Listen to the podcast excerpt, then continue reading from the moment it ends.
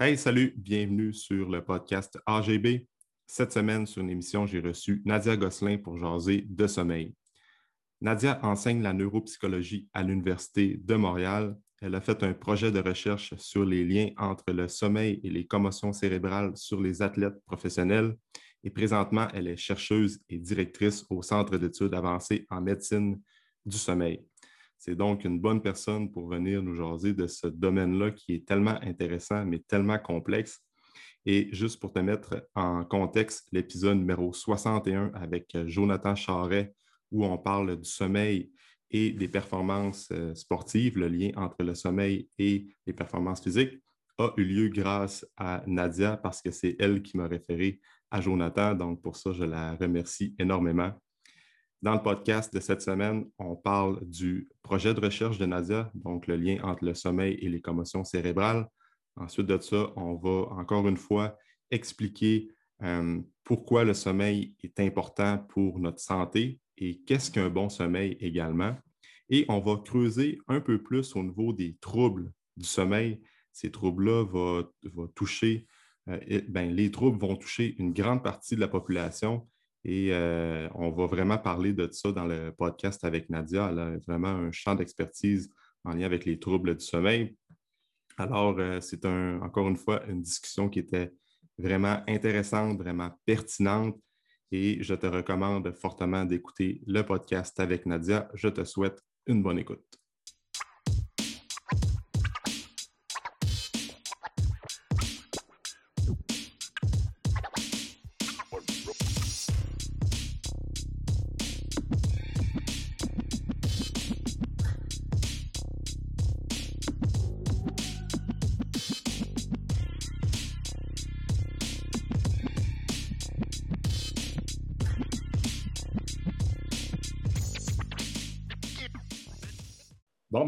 Nadia, merci d'accepter l'invitation sur le podcast.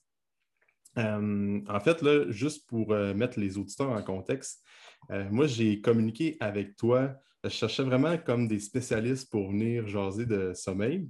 Puis là, j'ai communiqué avec, rappelle-moi les initiales, la, place où ce que tu travailles présentement, Nadia. Oui, je travaille, les initiales, c'est CEAMS, c'est pour Centre d'études avancées en médecine du sommeil. Donc, CEAMS. C'est bon. Fait que moi, je recherchais, euh, je faisais des recherches Google. Fait que là, j'ai envoyé un email euh, à la place où ce que tu es. Puis là, ben, tu as, pris contact avec moi. Puis c'est ce qui a mené au podcast que j'ai eu avec euh, Jonathan Charret. Je pense que c'est l'épisode, bon, ça fait peut-être deux, trois épisodes. puis bref, on parlait beaucoup de sommeil en lien avec les performances sportives, les athlètes universitaires. Mais là, avec toi, on va vraiment parler encore du sommeil, mais on va essayer d'explorer un peu les troubles du sommeil. Euh, on va parler aussi euh, euh, de ton sujet de recherche qui va être, tu, peux, tu vas glisser un mot à propos de ça. pour commencer, Nadia, tu peux-tu te présenter aux auditeurs d'où vient ton intérêt pour le sommeil, puis qu'est-ce que tu fais comme, comme boulot? oui, mais merci pour l'invitation. Moi, je trouve toujours intéressant qu'on s'intéresse au sommeil quand on parle de sport et d'entraînement, parce que c'est le, grand oublié je, suis, euh, je suis professeure à l'Université de Montréal euh, au département de psychologie. J'enseigne la, neuropsychologie. Je suis aussi euh, chercheuse puis directrice du Centre d'études avancées en médecine du sommeil, le, le qui est situé à l'hôpital du Sacré-Cœur de Montréal.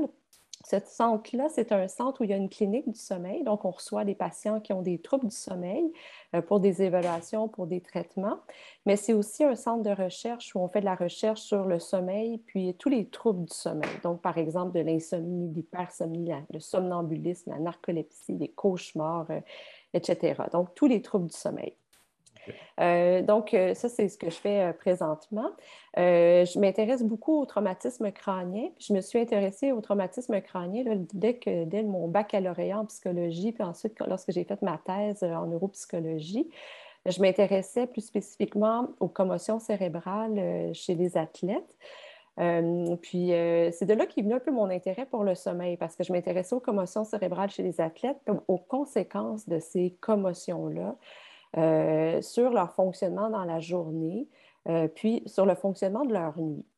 Donc, euh, pendant que j'ai fait ma thèse, j'ai évalué des, athlètes de la Ligue nationale de hockey, j'ai évalué des athlètes des carabins, donc à l'Université de Montréal, les équipes de football, hockey, soccer, puis des athlètes aussi de l'Université McGill.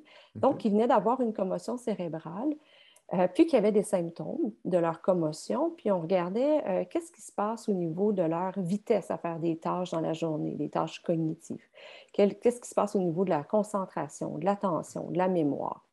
Puis bien, ces athlètes-là, c'est des athlètes de haut niveau qui fonctionnent généralement très bien. Donc, oui, les commotions vont, faire en sorte qu'ils vont avoir peut-être un, un peu moins bonnes performances cognitives, mais ils sont tellement forts au départ, sont rapides, leurs capacités d'attention sont bonnes. Donc, d'avoir une commotion, ça a un petit impact, mais ça paraît pas tant dans les tests. Mm. Mais eux, ils le sentent. Puis eux, ils vont dire qu'ils ont des problèmes d'attention, puis ils ont des problèmes de, de vitesse. La mm. même chose pour leur sommeil. Quand on regardait leur sommeil après une commotion cérébrale, lorsqu'on les enregistre en laboratoire, hein, c'est spécial qu'on enregistre le sommeil en laboratoire parce qu'on met des électrodes un peu partout sur le corps, donc sur la tête, autour des yeux, sur le menton, euh, sur les jambes, etc. Puis, on, est capable de, quantifier le sommeil. Puis, leur sommeil était très bon. Mais eux, ils remarquaient quand même avoir un moins bon sommeil, un sommeil moins récupérateur, puis être plus fatigués, puis somnolents dans la journée ça leur empêchait de faire leurs entraînements. Donc, c'est là qu'est est venu ma, mon intérêt pour le sommeil, pour, euh, parce que ça, finalement, ça a de gros impacts sur comment on va fonctionner dans la journée, euh, la façon qu'on va dormir. Puis mon intérêt pour, euh, pour le sport, je pense qu'il date de, plus longtemps que ça. Puis c'est drôle parce que je, suis, je, suis, une maman aujourd'hui, j'ai trois enfants, des pré-ados, adolescents. Euh, je, pensais un peu à l'impact que les parents ont sur, euh, sur les enfants. Puis moi, ma mère avait participé à, une compétition au, championnat canadien de cross-country. Puis elle me racontait ça quand j'étais jeune. Puis moi, ça m'a automatiquement donné confiance que moi, je peux être bonne dans les sports d'endurance. Puis bien que je n'avais pas son talent, j'ai commencé à faire du sport d'endurance quand j'étais au secondaire, dans les équipes d'athlétisme. Puis aujourd'hui, ben, j'ai eu la piqûre du triathlon. je m'entraîne surtout en, triathlon. Là. Je fais les, distances plus demi-Ironman. J'ai eu cette piqûre-là parce que c'est un peu de famille aussi. Là. Mon frère fait du triathlon. Donc, on est, euh, je pense qu'on est une famille de sport d'endurance. Fait que le, fait que ma mère a, fait ces championnats canadiens-là, ça a influencé euh, non seulement mon frère et moi, mais même mes enfants aujourd'hui qui ah font aussi du sport d'endurance. Donc, euh, c'est euh, peut-être à retenir pour les parents qui nous écoutent que le sport qu'ils font présentement, ça va peut-être avoir des impacts sur leurs enfants. Ah, c'est sûr, définitivement. Nos enfants nous imitent, hein, comme on dit tout le temps. Fait que... Ils nous imitent, là, mais euh, faisons de bons euh, comportements parce que ça peut être dangereux sinon. Exactement. Euh, c'est un peu ça pour, pour mon parcours là, en, sommeil puis en, sport. C'est deux parcours parallèles, mais finalement, ça. OK. Mais ça serait. Puis, tu sais, là, on parle des. Juste pour terminer sur ça, le lien avec les commotions cérébrales puis les athlètes. Euh, étant donné que c'est des gens de haut niveau, probablement que euh, bon, ben, vous n'avez pas nécessairement remarqué côté euh, en laboratoire test vraiment des différences sur leur qualité de sommeil puis sur leur niveau de performance dans les tâches quotidiennes, mais probablement que monsieur, madame, tout le monde, comme toi et moi inclusivement, ça, va avoir des impacts comme ça peut avoir, ça, a beaucoup d'impact, les commotions cérébrales, sur notre capacité d'attention, le sommeil et tout ça. Je ne sais pas si tu as étudié ça. As-tu, oui. Oui, quand on a une commotion cérébrale, pour ceux qui en ont déjà eu, euh, et, pour certaines personnes que ça va durer seulement quelques jours, ils vont mm-hmm. avoir euh, un peu de maux de tête, un peu de fatigue, puis qu'ils vont récupérer rapidement. Pour d'autres personnes que même si c'est une commotion cérébrale, donc on considère que c'est un traumatisme crânien léger, mm-hmm. les symptômes peuvent durer pendant malheureusement des semaines ou des mois. Il y en a qui vont dire qu'au bout d'une année, ils ne sont quand même pas revenus à la normale. Et c'est vrai aussi pour des athlètes. Ce n'est pas, euh, pas parce que nous, dans nos études, on, trouvait qu'il y avait un fonctionnement relativement bien dans une petite tâche spécifique que dans la journée, il n'y avait pas des conséquences. Il y a plein de ces athlètes-là qui n'étaient pas retournés au jeu au moment où je les évaluais. Hmm. Donc, euh, les, commotions cérébrales, même si on fait un petit test en laboratoire qui est normal, ça ne veut pas dire que ça n'a pas d'impact dans le quotidien. Pour quand même un, quand même un bon pourcentage de personnes, les effets peuvent durer euh, assez dans, le long terme, malheureusement. Hmm.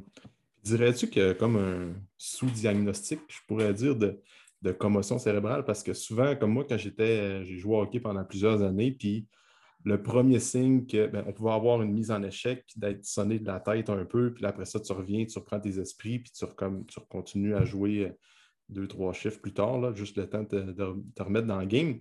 Puis on avait toujours le réflexe de dire, bon, ben, signe de commotion, c'est que là, la, la personne n'est pas capable de revenir au jeu, vomissement, étourdissement, puis là, c'est vraiment plus problématique. Là, il y avait un check-up à l'hôpital. Mais on dirait qu'il y a plusieurs, plusieurs coups à la tête qui peuvent sembler bénins, mais qui peuvent avoir, ça peut être des légères commotions cérébrales probablement. Je ne sais pas si... Euh, oui, mais c'est vrai que dans, la catégorie des commotions, elles n'ont pas toutes la même sévérité. Juste le fait d'être euh, étourdi, avoir l'impression d'avoir perdu deux, trois secondes, euh, ça peut être, puis d'avoir un impact, évidemment, c'est assez pour qu'on ait un, diagnostic de, commotion. Puis dans l'autre extrême, on peut perdre conscience pendant euh, plusieurs secondes, même une minute ou plusieurs minutes, avoir des vomissements, être euh, confus pendant une certaine période de temps, puis ça va rester dans le range des, commotions. On fait plus attention aujourd'hui, si vous parlez à des anciens de la Ligue nationale de hockey, moi, quand je, travaillais avec eux, ils me disaient que Parfois, il y avait une bagarre, il s'était bagarré, il y avait eu une commotion cérébrale, il était sur le banc des, pénalités, des punitions, puis il ne se souvenait même pas de ce qui s'était passé, puis il retournait au jeu après. Il ne se souvenait même pas de pourquoi il était assis sur ce banc-là. Donc, euh, avant, on ne faisait pas trop de cas des commotions. Si la personne était capable de retourner au jeu, elle retournait au jeu. Par contre, on s'est rendu compte que Lorsqu'on a une commotion, si on, en a une deuxième, alors que le cerveau n'a pas récupéré complètement de la première, bien là, ça devient problématique puis dangereux. C'est souvent ces commotions-là où on va avoir des symptômes à très long terme. C'est difficile à revenir. Donc, c'est pour ça que maintenant, les protocoles sont beaucoup plus stricts euh, de retour au jeu c'est pour ne pas retourner au jeu un athlète qui a une commotion qui n'est pas complètement guérie. Parce que si l'athlète en a une deuxième, puis des fois, ça peut être juste un, on va appeler ça une sous-commotion ou subconcussive impact là, en anglais. Mm. Donc, un impact qui n'est pas assez pour être une commotion, mais assez fort pour avoir des, un petit impact sur le cerveau. Bien, ça peut faire en sorte que les symptômes vont durer à, très long terme. Mm-hmm. Ah, ça a beaucoup évolué, par exemple, dans les sports professionnels depuis plusieurs années. Tu parles des protocoles. Euh, de plus en plus, on parle de dernièrement beaucoup santé mentale chez les athlètes, mais euh, les, commotions cérébrales puis la, préserver le cerveau en bonne santé, de plus en plus, c'est mis de l'avant. on a juste à penser au film Commotion avec euh, Will Smith, que ça parle beaucoup des commotions cérébrales dans le temps avec la NFL et tout ça. Ah, c'est drôle hein, parce que là, tu viens comme de, on vient comme de toucher à trois sujets tabous dans le sport. Euh, les commotions, ça en était un parce que de, dire ah, je ne peux pas retourner au jeu après une mise en échec ou une bagarre, euh, c'était un peu vu comme être faible, de ne pas retourner au jeu. Mm. Euh, la santé mentale, hein, on a de plus en plus d'athlètes qui, euh, qui sortent dans les médias pour dire qu'ils ont des problèmes de, dépression ou d'anxiété. Puis bien souvent, ces problèmes d'anxiété-là ou de dépression viennent avec des troubles du sommeil, puis ils en parlent, hein, ils parlent qu'ils font de l'insomnie. Mm. puis le sommeil, de devoir dormir beaucoup c'est longtemps été vu comme être faible, puis c'est pas bien vu. C'est bien vu un athlète qui se lève tôt, qui s'entraîne à 5 heures du matin, qui, qui, fait tous ses entraînements avant d'aller travailler, puis euh, qui ne donne pas tant d'importance finalement au sommeil. Fait que c'est trois sujets tabous finalement. Oui, vraiment, vraiment. si on parle du sommeil, là, euh, parce que là, on va parler des bienfaits du sommeil pour commencer. Euh, dans le podcast avec Jonathan, on avait parlé un petit peu, mais je pense que juste de, de, de rejaser de tout ça, euh, encore une fois, ça va être euh, assez pertinent. Fait les le sommeil, là, on le sait, c'est, je me répète encore une fois, c'est l'habitude de vie la plus négligée euh, chez monsieur, madame, tout le monde, chez les, jeunes qui veulent prendre la masse musculaire, les, les, gens qui veulent performer dans leur sport, performer au travail, puis tout ça. Fait que on peut revenir sur l'importance, les bienfaits du sommeil, à quel point ça va réguler pratiquement euh, toutes les fonctions du corps, puis ça va nous rendre en meilleure santé, ça va nous faire vivre plus longtemps.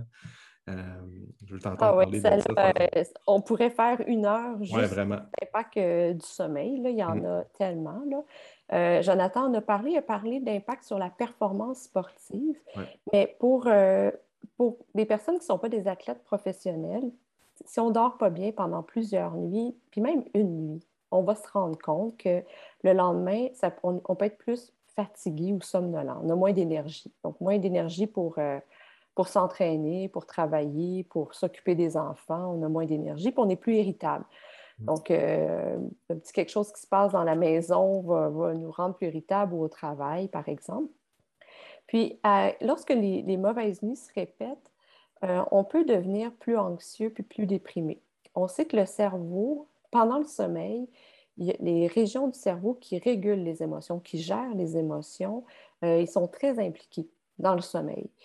Puis, euh, d'ailleurs, lorsqu'on manque de sommeil de, de, façon très, très, très importante, vous allez le voir, si une personne n'a pas dormi pendant plus de 24 heures, elle va commencer à se mettre à rire pour rien, à pleurer pour rien, mais dans les, à l'espace de quelques secondes. c'est un des premiers signes de, privation importante de sommeil. non seulement on s'endort, mais on commence à passer du rire aux larmes sans raison. Donc, mm. le fait de moins bien dormir, on gère moins nos émotions. Mm. Euh, après une nuit de sommeil, peut-être un peu, mais si on a plusieurs mauvaises nuits de sommeil, puis souvent ce qu'on va faire, hein, c'est d'avoir plusieurs mauvaises nuits de sommeil ou pas assez dormir pendant plusieurs semaines, on peut avoir plus de difficultés à, mieux gérer nos, émotions. Hmm. ça, c'est quand même un gros rôle du sommeil. Euh, l'impact sur la motivation, on le dit, ça va un peu euh, ensemble. Sur l'énergie, donc on, va se sentir moins énergique, évidemment, si on dort, on dort plus ça a un impact, euh, puis ça, peut-être que ça concerne moins l'entraînement spécifiquement, mais ça a un, impact sur les capacités de concentration puis de mémoire, euh, d'efficacité au travail, donc dans ses études. Donc, si on dort mieux, au lieu de prendre, par exemple, deux heures pour faire une tâche, on peut peut-être faire notre tâche en 1h45. Mmh. Fait qu'au final, euh, si on dort mieux, on est plus efficace au travail, ça nous laisse peut-être plus de temps, si on a un travail un peu flexible, pour faire d'autres choses dans notre vie, dont euh, s'entraîner ou s'occuper des enfants. Ça, c'est toutes les conséquences que ça a sur le, cerveau, mais le sommeil a aussi des conséquences sur tout le reste du corps. Euh, dans le, podcast avec Jonathan Charret, il a parlé quand même des hormones qui régulent la faim. Donc, on le sait qu'après juste même une nuit de privation de sommeil, euh, il y a des changements hormonaux. puis, ça va faire en sorte qu'on va avoir davantage faim. Puis, non seulement ça, non seulement on va vouloir manger davantage, on est plus attiré par les aliments qui sont euh, gras, qui sont très caloriques.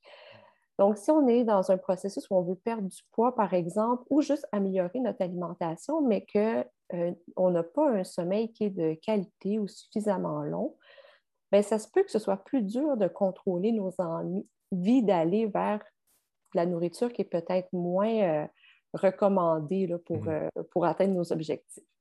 Donc, Je le vois très souvent. tu le vois très ah souvent. Oui, ça c'est. Ouais, ben c'est, on peut, euh, je veux dire, tu as plusieurs podcasts sur la nutrition. C'est un, gros domaine en soi d'être capable de choisir puis de contrôler ses envies d'aller vers des mmh. bons aliments. C'est extrêmement difficile, mais si on ne dort pas, ben notre cerveau nous nuit en mmh. plus dans, mmh. dans cette capacité-là à choisir les bons aliments.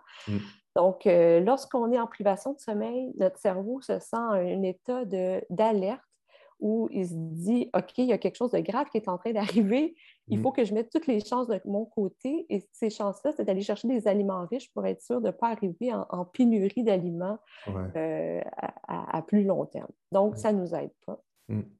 Puis, un aspect qui est peut-être moins connu du sommeil, c'est que ça régule aussi la douleur, puis la perception de la douleur, puis l'inflammation dans, le corps. Puis pour ceux qui s'entraînent euh, de façon plus assidue, vous le savez que la douleur puis les blessures, c'est un gros effet limitant à l'entraînement. Donc, le fait de moins bien dormir, ça va premièrement, pour une même douleur, on va la percevoir plus forte. Donc, on augmente notre perception de la douleur euh, lorsqu'on dort moins. La deuxième chose, c'est qu'un mauvais sommeil va augmenter tous les marqueurs d'inflammation dans le corps c'est une réaction à la privation de sommeil ou au moins bon sommeil, c'est d'augmenter l'inflammation. L'inflammation, c'est un bon processus quand on a une blessure. Hein, ça nous permet de, guérir la blessure, mais d'en avoir trop, ça va aussi créer plus de douleur. Donc, si on est privé de sommeil, on augmente les marqueurs d'inflammation dans le corps et on a plus de douleur. Donc, ce n'est pas c'est pas un bon mélange d'avoir des blessures et d'être privé de sommeil. Ça peut faire en sorte que nos blessures vont, vont, plus, prendre plus de temps à guérir ou se chroniciser davantage. Euh, bien sûr, le sommeil, ça n'explique pas 50% des, blessures ou de, la douleur. Ce n'est pas autant que ça. C'est un petit pourcentage. C'est probablement de mettre toutes, les habitudes de vie de notre côté pour favoriser, le, ben, faire en sorte de ne pas avoir de blessures ou favoriser la, récupération lorsqu'on a des blessures. Mmh. vraiment. Puis ça, c'est un côté qui n'est pas souvent parlé de quand les gens ont des blessures puis qui entament un protocole de réhabilitation.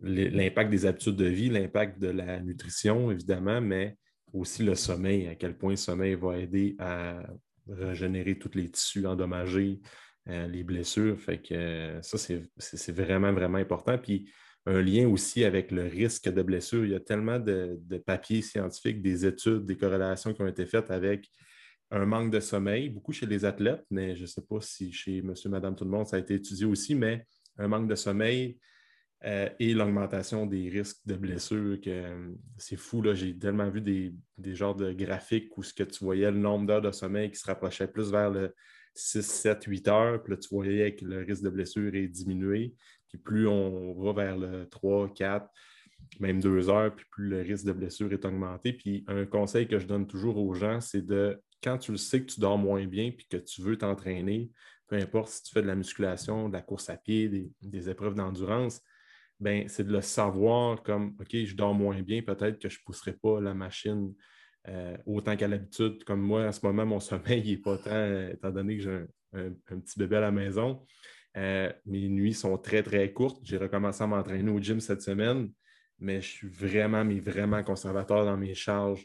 Euh, je mets vraiment moins lourd que comparativement à ce que je mets euh, euh, d'habitude. Je m'écoute plus. Fait que je pense que les gens, il faut vraiment qu'ils fassent attention à ça. Oui, mais comme tu dis, hein, le, sommeil, on a beau faire tout ce qui est recommandé pour avoir un bon sommeil. Parfois, on n'y arrive pas. Parfois, mm. c'est des facteurs extérieurs, comme mm. d'avoir des enfants à, la maison, surtout les jeunes enfants. Là, ça vient certainement perturber là, significativement le sommeil. Euh, avant d'avoir des enfants, il y avait peut-être des personnes qui dormaient très, très bien leurs 8 heures par nuit. Avec l'arrivée des enfants, ça fait un sommeil plus fragmenté. Donc, des fois, on a la même durée de sommeil, mais le sommeil est entrecoupé par des éveils. Euh, où, le sommeil est plus, euh, plus court, puis on, doit faire des siestes dans la journée, par exemple. Puis c'est vrai que de, de, combiner, de dire, OK, est-ce que je peux m'entraîner? Avoir des jeunes enfants, puis dormir le, 8 heures de sommeil recommandé par une spécialiste en sommeil. Des fois, ça peut paraître un peu euh, difficile de, mettre tout ça ensemble, mais certainement que de dire je vais garder le même entraînement qu'avant d'avoir des enfants ou pendant que quand il arrive une situation familiale un peu difficile, de dire je vais garder la, même charge d'entraînement, euh, puis je vais couper sur mon sommeil, c'est probablement pas la bonne recette. Donc, euh, de on, faut essayer de garder, de donner une bonne place au sommeil, puis peut-être couper un peu sur l'entraînement, puis faire des entraînements qui sont plus intelligents, euh, plutôt que d'essayer d'en faire euh, autant qu'avant, si tout ne, rentre pas dans l'horaire de 24 heures. Effectivement.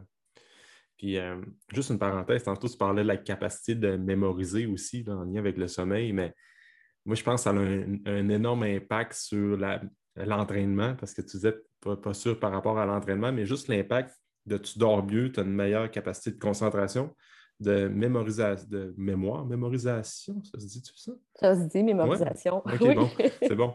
Euh, juste quand tu vas intégrer des nouveaux mouvements dans ta routine, si tu dors bien, tu as une bonne routine de sommeil, ben, tu encodes plus facilement les patrons moteurs de l'exercice que tu es en train d'apprendre. Euh, fait que, finalement, la mémorisation va avoir un impact aussi, euh, ben, ben en lien avec les, exercices. Parce, euh, puis avec l'entraînement qu'on va faire. Là, fait que, ben oui, c'est drôle que j'ai dit que ça avait moins de liens, mais ça en a un très, très fort. Là. Mmh. En fait, il y a plein Au niveau scientifique, c'est un des domaines qui a été les plus étudiés là, en lien, sur le lien entre sommeil et cerveau. Mmh. C'est sur l'apprentissage qu'on dit moteur. Puis c'est vraiment des super études, super convaincantes sur euh, j'apprends un mouvement et je, on, fait apprendre des, des, mouvements à des participants.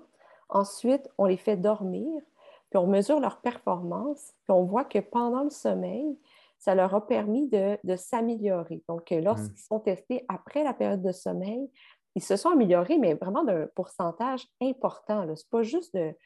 Puis là, c'était sur des. Des fois, ils font des petites séquences avec les mains, comme de mmh pianoter, mais ça peut être n'importe quoi. Il y a un grand un pourcentage, par exemple, de 30% d'amélioration. C'est énorme. Si on prend les mêmes participants ou d'autres participants, puis on leur fait apprendre la même tâche, puis au lieu de leur permettre de dormir, on les laisse éveiller pendant ce temps-là, mais ils ne s'améliorent pas. Ah Donc, le fait de dormir, non seulement ça nous permet de ne pas oublier ce qu'on vient d'apprendre, mais ça nous permet d'être même meilleur dans ce qu'on vient d'apprendre. Mmh. Puis plus on fait l'action ou le, comportement à prendre près de la période de sommeil. Donc, s'il y a un mouvement que vous voulez vraiment apprendre, l'idéal, ce serait de faire un entraînement puis d'aller faire une sieste après. Mmh. Donc, plus le, mouvement à prendre est près du sommeil, plus, plus grand va être l'amélioration euh, dans le mouvement à apprendre.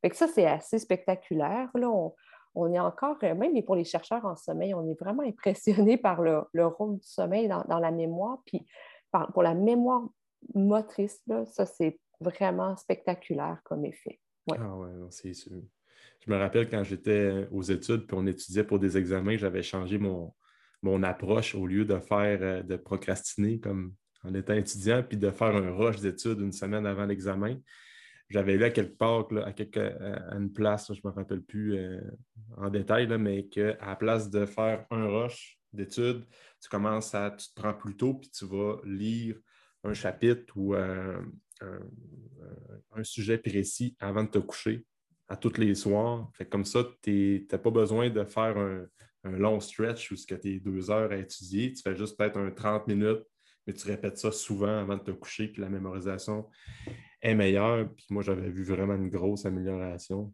sur mes résultats scolaires puis sur euh, juste mon, mode de vie général. Je n'avais pas besoin de faire des gros rushs euh, d'études avant les examens. Fait que euh, j'imagine que ça, va avoir un lien aussi. Absolument, oui. Puis on peut appliquer la même recette pour l'entraînement finalement. Mmh, mmh, mmh. Fait que là, on le sait que. Ah, puis ouais, justement, l'impact du sommeil avec la longévité. Moi, j'ai souvent entendu parler que moins on dort, il va avoir un impact sur notre espérance de vie. C'est-tu vrai? C'est. tu dis un petit peu? Parce que j'avais souvent entendu dire bon, quelqu'un qui va euh, négliger son sommeil pendant une longue période, pas pendant un an, deux ans, trois ans, comme quand les gens ont des jeunes enfants. Je pense que j'imagine que dans, un, dans une vie totale, ce n'est pas une longue période, mais quelqu'un qui pendant, je sais pas, là, 10, 15, 20 ans néglige son sommeil, il va avoir un impact sur son espérance de vie. Est-ce que c'est toujours vrai? C'est-tu. Oui, bien, je, je, trouve ça intéressant parce que lorsque tu as parlé avec Jonathan, tu disais, ah, ben, les heures qui sont perdues, on ne peut jamais les rattraper. Puis il disait, non, non, c'est pas vrai, là, parce qu'il ne faut pas paniquer non plus avec le fait qu'on a des jeunes enfants puis on ne dort pas.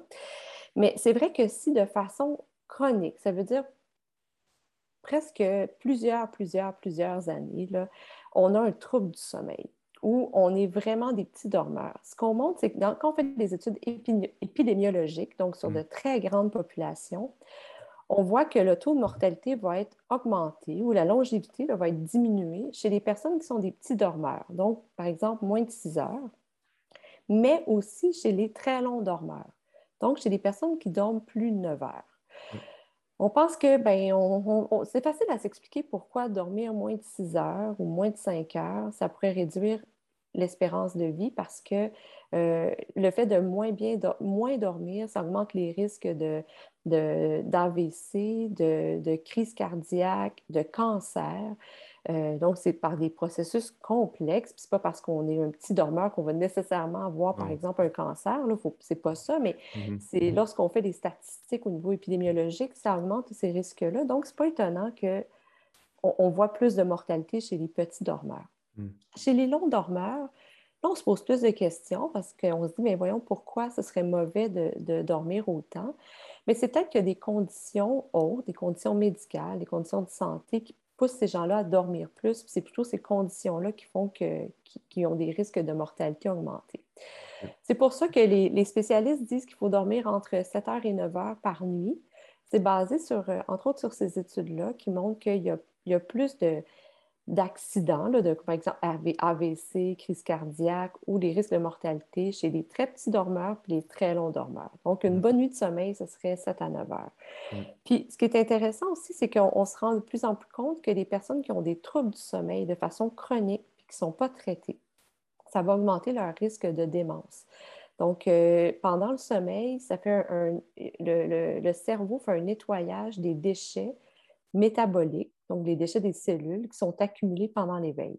Donc, pendant l'éveil, les cellules travaillent fort, produisent des déchets, puis c'est pendant le sommeil que là, il y a un nettoyage qui se fait des déchets métaboliques. Puis dans ces déchets métaboliques-là, il y a deux protéines, la protéine tau, la protéine amyloïde, bêta-amyloïde, sont deux protéines impliquées dans la maladie d'Alzheimer. Donc, les personnes qui ont des troubles de sommeil de façon chronique euh, pourraient développer une maladie d'Alzheimer, par exemple, plus tôt que des personnes qui n'ont pas de troubles du sommeil. Mais encore là, c'est juste un facteur de risque augmenté, comme lorsqu'on dit que de ne pas faire d'exercice physique augmente les risques de démence. Il y a hmm. plein de personnes qui n'ont jamais fait d'exercice physique qui n'ont pas de maladie d'Alzheimer. Ce n'est pas un hmm. lien aussi direct que ça, mais ça, donc c'est toutes les, bonnes habitudes de vie s'additionnent pour euh, augmenter notre longévité, mais mm. augmenter notre qualité de vie lorsqu'on va euh, vieillir aussi. Mm. Puis on parlait du 7 à 9 heures par, euh, par nuit. La qualité est toujours plus importante que la quantité quand on parle de sommeil. je ne sais pas si c'est. tu es d'accord avec ça? Oui et non. Euh, les deux sont importants. Donc, c'est quoi une bonne nuit de sommeil? Oui, justement. Ben, il faut dire que ça varie d'une personne à l'autre. Il y a des personnes qui vont dire si moi je dors 7 heures, il me manque un bon 2 heures de sommeil, j'ai vraiment besoin de mon 9 heures. Donc, pour cette personne-là, une bonne nuit de sommeil, c'est de dormir 9 heures de façon continue. il y en a d'autres, je dirais les chanceux, vont dormir 5 heures puis ils vont se sentir vraiment bien après leurs 5 heures de sommeil. Ils se réveillent sans cadran, c'est pas parce qu'ils font de l'insomnie, ils ont vraiment l'impression d'avoir eu une bonne nuit de sommeil. Ça, ce sont les choyés. Il en existe, puis euh, c'est vraiment super. Mais la majorité de la population, une bonne nuit de sommeil, ça va être entre 7h et 9h, 7h et 8h surtout mm. de, sommeil. Puis, non seulement il faut avoir une durée, ça prend une durée. On n'a pas le choix, euh, ça prend une certaine durée. Il faut, avoir la, durée qui nous, qui nous fait du bien une bonne nuit de sommeil, c'est un sommeil qui ne sera pas fragmenté, fragmenté par des éveils. Puis on le sait, là, quand on a des jeunes enfants, ça c'est un bel exemple de fragmentation de sommeil. un bébé qui va se réveiller, par exemple, à toutes les deux heures, puis qui va réveiller ses parents. Et ça, c'est un sommeil fragmenté, donc de se réveiller souvent. Puis même quand on n'a pas d'enfants, des fois, on va dormir on va, une nuit, puis on va se réveiller le matin, puis on va dire My God, j'ai dormi d'un coup, je ne me suis pas réveillée une seule fois. On va se réveiller, puis va avoir l'impression d'avoir eu un bon sommeil. Il y a des nuits où on va se réveiller souvent. Des fois, ce n'est pas des réveils si conscients, mais on a l'impression qu'on a bougé toute la nuit, qu'on a rêvé beaucoup. Euh, on rêve toutes les nuits, mais pour s'en souvenir, il faut s'être réveillé un peu. Donc, si on a l'impression d'avoir rêvé beaucoup, d'avoir bougé beaucoup, ou, parfois même de s'être réveillé dans le milieu de la nuit pour ne pas être capable de se rendormir, bien ça, on va dire que c'est un sommeil fragmenté. Euh, puis, le lendemain, on va avoir l'impression d'avoir eu un sommeil moins récupérateur. Donc, un, bon nuit, c'est les, une bonne nuit, c'est les deux. C'est une quantité puis une, qualité de sommeil euh, mis ensemble. OK, parfait. Ouais, c'est ça. Les deux vont ensemble, exactement. Mais, puis, les trucs pour euh, aider les gens à mieux dormir. Parce que, bon, ben, une bonne nuit de sommeil, c'est quand on va aller au lit, ben, on s'endort assez rapidement. Après ça, quand on se réveille le matin, ben, il a pas besoin de se nouser euh, plusieurs fois pour, pour se réveiller. Là.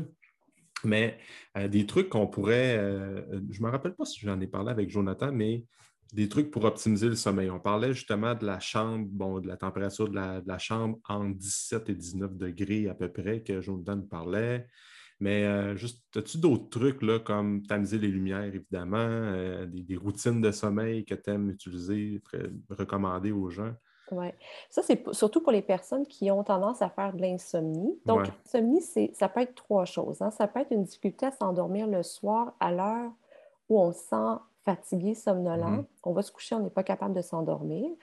Euh, ça, c'est l'insomnie d'endormissement. Il y a l'insomnie de maintien. Donc, on peut s'endormir le soir, mais à 2 heures du matin, on se réveille et on n'est pas capable de se rendormir avant 4 heures du matin.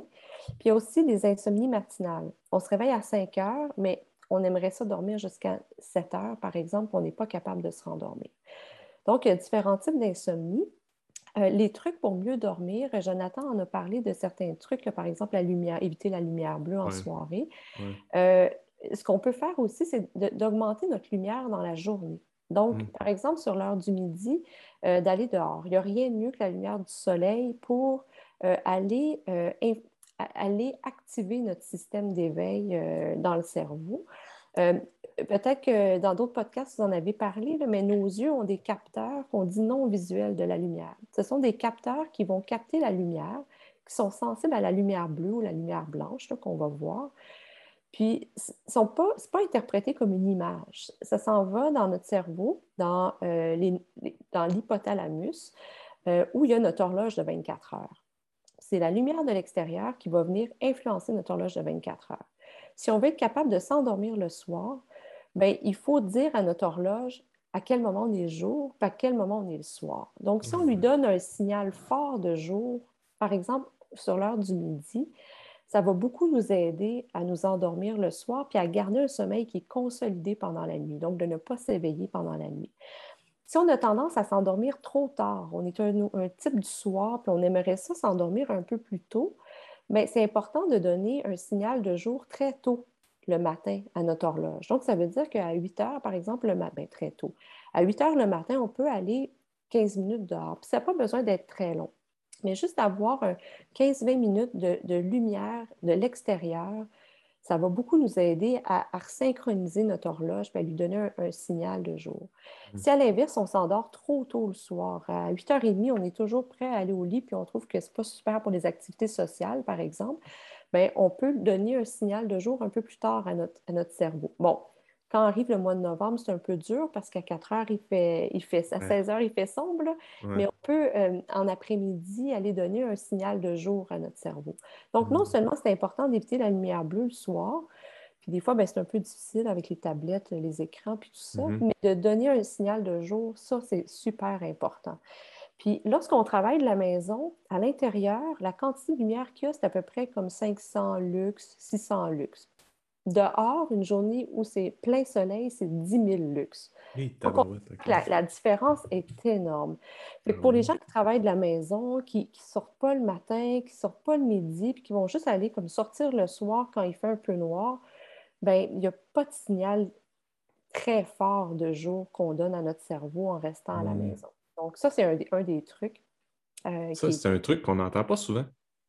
Non, on entend beaucoup d'éviter la lumière bleue, avec raison. Mm-hmm. Euh, c'est un bon truc, mais je trouve que c'est encore plus facile d'aller dehors 15-20 minutes ben pour, donner un signal de, jour.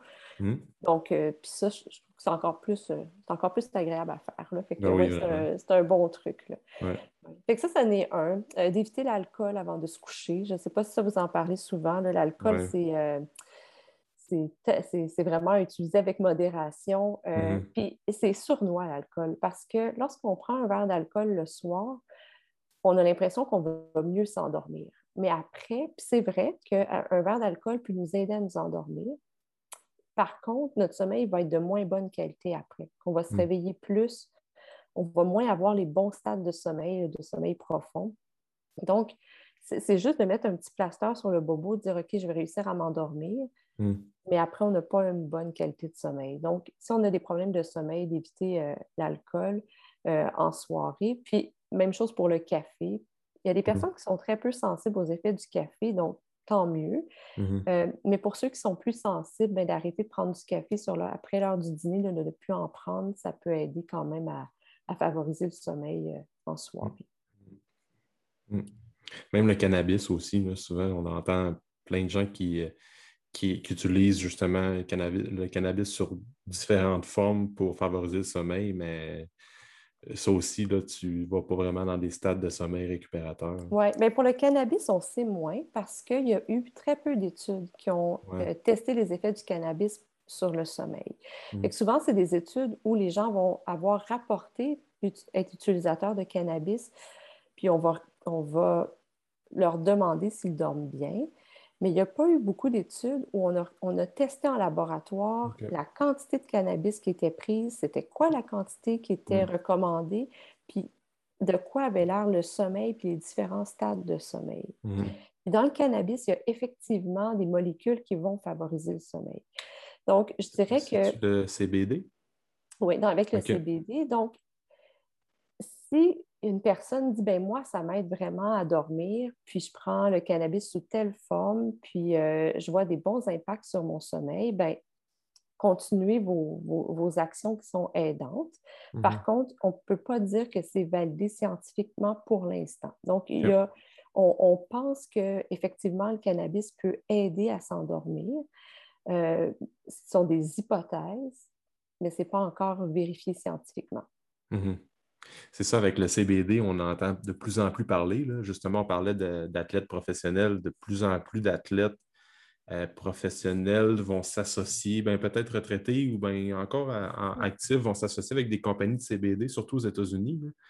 Euh, ça semble prometteur, mais comme tu dis, je pense qu'il manque un peu d'évidence scientifique pour faire des liens solides au moment où on se parle aujourd'hui. Oui, oui, pour, pour la gestion de, la douleur aussi, mm-hmm. pour le sommeil. Euh, c'est pour l'anxiété. Donc, on pense qu'il y a effectivement des propriétés intéressantes, mais pour des utilisateurs de cannabis, euh, si on veut aller en acheter, on ne sait pas trop c'est quoi la quantité qu'on doit prendre, on ne sait pas sous quelle forme le prendre. Mhm. Donc, si vous êtes déjà des utilisateurs et ça fonctionne, tant mieux. Mais si vous n'êtes pas des utilisateurs, ça peut être vraiment difficile de trouver qu'est-ce qui peut fonctionner. Donc, il y a d'autres solutions, je pense, à, à, utiliser qui sont plus reconnues. Puis pour l'insomnie, on le sait que les médicaments, ou toute autre forme de molécule fonctionne moins bien que les bonnes habitudes. Mmh. Puis, si vous souffrez, de, là, on parle de bonnes habitudes, mais si vous souffrez réellement d'insomnie, donc on sait qu'il y a quand même un 10% de la population qui vont souffrir d'insomnie, qui, pourraient avoir le diagnostic d'insomnie, de, de, juste s'exposer à la lumière dans la journée, c'est sûr que ça va aider, mais ce ne sera peut-être pas suffisant. Parce que lorsqu'on est insomniaque, c'est qu'on a aussi, mais c'est qu'il est arrivé quelque chose dans notre vie qui fait qu'on a développé de l'insomnie. Euh, parfois, ça va être un peu familial. Tout le monde dans la famille est insomniaque, on ne se souvient pas de quand ça a commencé, puis on est insomniaque depuis toujours. Mais parfois, c'est un événement de vie. Ça peut être d'avoir eu un, bébé, ça peut être d'avoir eu euh, un stress au travail, ça peut être de vivre un deuil, où là, on va, on va vivre quelque chose de gros dans notre vie. Euh, puis, on va vivre évidemment du stress on va commencer à avoir de l'insomnie. Puis quand on commence à avoir de l'insomnie, les stratégies qu'on met en place vont souvent empirer notre problème de sommeil plutôt que de l'aider. Parce que pour régler notre problème de sommeil, il faut y aller avec des stratégies contre-intuitives. C'est pour ça que c'est aussi pire l'insomnie. C'est que lorsqu'on fait l'insomnie, disons que moi, je me couche à 10 heures le soir, puis là, je ne m'endors pas avant 2 heures du matin, puis là, à 7 heures, il faut que je me réveille parce qu'il faut que j'aille travailler. Bien, la nuit suivante, qu'est-ce que je vais faire? Bien, je vais dire, bien là, ce soir, je vais me coucher un peu plus tôt pour essayer de récupérer. Alors là, mon horloge biologique n'est pas prête à dormir. Elle, elle s'endort habituellement juste comme à 10-11 heures. Là, je me couche à 9 heures. Bien là, je vais avoir encore plus de difficultés à m'endormir. Et avec le temps, je vais développer un peu un stress. Mon lit va devenir quelque chose de stressant plutôt que quelque chose de réconfortant. Puis dès que je vais commencer à me sentir que je fais de l'insomnie encore une autre soirée, bien là, les pensées commencent à rouler. Le petit hamster, il roule. On se dit, oh non, c'est pas vrai, pas encore ce soir, je fais encore de l'insomnie. La médication peut aider. Donc, si vous faites de l'insomnie sévère, puis vous vivez une période difficile, c'est bien d'aller voir son médecin. Puis il y a des médicaments qui existent, qui ont des courtes durées d'action, puis qui sont efficaces pour traiter l'insomnie. Donc, dans une période aiguë, difficile de votre vie, où on veut régler l'insomnie, on peut aller voir son médecin qui va prescrire une médication. Par contre, il y a une panoplie d'études qui montrent que ce n'est pas la médication qui est le meilleur moyen pour régler l'insomnie, mais c'est vraiment les stratégies qu'on va dire comportementales qu'on va mettre en place. Donc, de, défaire le cercle vicieux. Puis si vous avez de l'insomnie euh, relativement légère, vous pouvez acheter un livre que moi, je trouve que c'est un petit bijou. C'est fait au Québec par euh, Charles Morin, qui est professeur à l'Université Laval et psychologue. Donc, Charles Morin, c'est un chercheur, psychologue, expert mondial euh, en, sommeil et en traitement de l'insomnie. Et Charles Morin a écrit un livre qui s'appelle Vaincre les ennemis du sommeil. C'est un livre qui coûte à peu près 25 qui est disponible dans toutes les librairies. Et dans ce livre-là, il explique d'où ça vient l'insomnie, mais aussi quoi faire pour régler l'insomnie. Puis toutes les étapes d'une thérapie comportementale pour régler l'insomnie sont présentes dans ce livre-là. Donc, ah comme première étape, si vous ne voulez pas aller voir un spécialiste de l'insomnie pour commencer, vous pouvez acheter ce livre-là et ça peut vous donner quand même une bonne base. Euh, si par contre vous souffrez d'insomnie sévère depuis longtemps, peut-être que la lecture de ce livre-là ne sera pas suffisante, puis ça va vous prendre euh, vraiment un spécialiste pour régler l'insomnie. Des spécialistes pour régler l'insomnie sont des psychologues ou psychothérapeutes. Il y en a quand même plusieurs au Québec. Euh, il y en a dans le réseau public, mais malheureusement, ça prend beaucoup de temps avant d'y avoir accès, mais quand même, on peut mettre notre nom sur une liste d'attente. Euh, sinon, il y a des psychologues qui œuvrent dans le domaine privé puis qui offrent ces thérapies-là. L'avantage, c'est que les thérapies sont vraiment efficaces et sont courtes. Donc, souvent, après moins de 10 rencontres, notre problème d'insomnie va s'être beaucoup amélioré. Donc, c'est des thérapies qui marchent bien, sont prouvées scientifiquement, puis ça vous redonne vraiment un contrôle sur votre sommeil et sur votre problème d'insomnie. Donc, j'encourage beaucoup les gens à faire les démarches pour, pour traiter leur insomnie. Puis si vous êtes des utilisateurs de, de médication depuis longtemps pour l'insomnie, cette thérapie-là peut aussi vous aider à, vous débarrasser de ces médicaments-là euh, pour, euh, pour votre trouble de sommeil. Si vous êtes utilisateur de médicaments, vous dites ah, je l'utilise une fois par deux semaines, juste quand j'ai des problèmes, je ne pense pas que c'est un, un problème grave.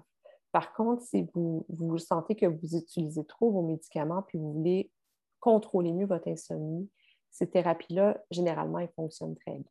Hmm. C'est un bon point, c'est intéressant.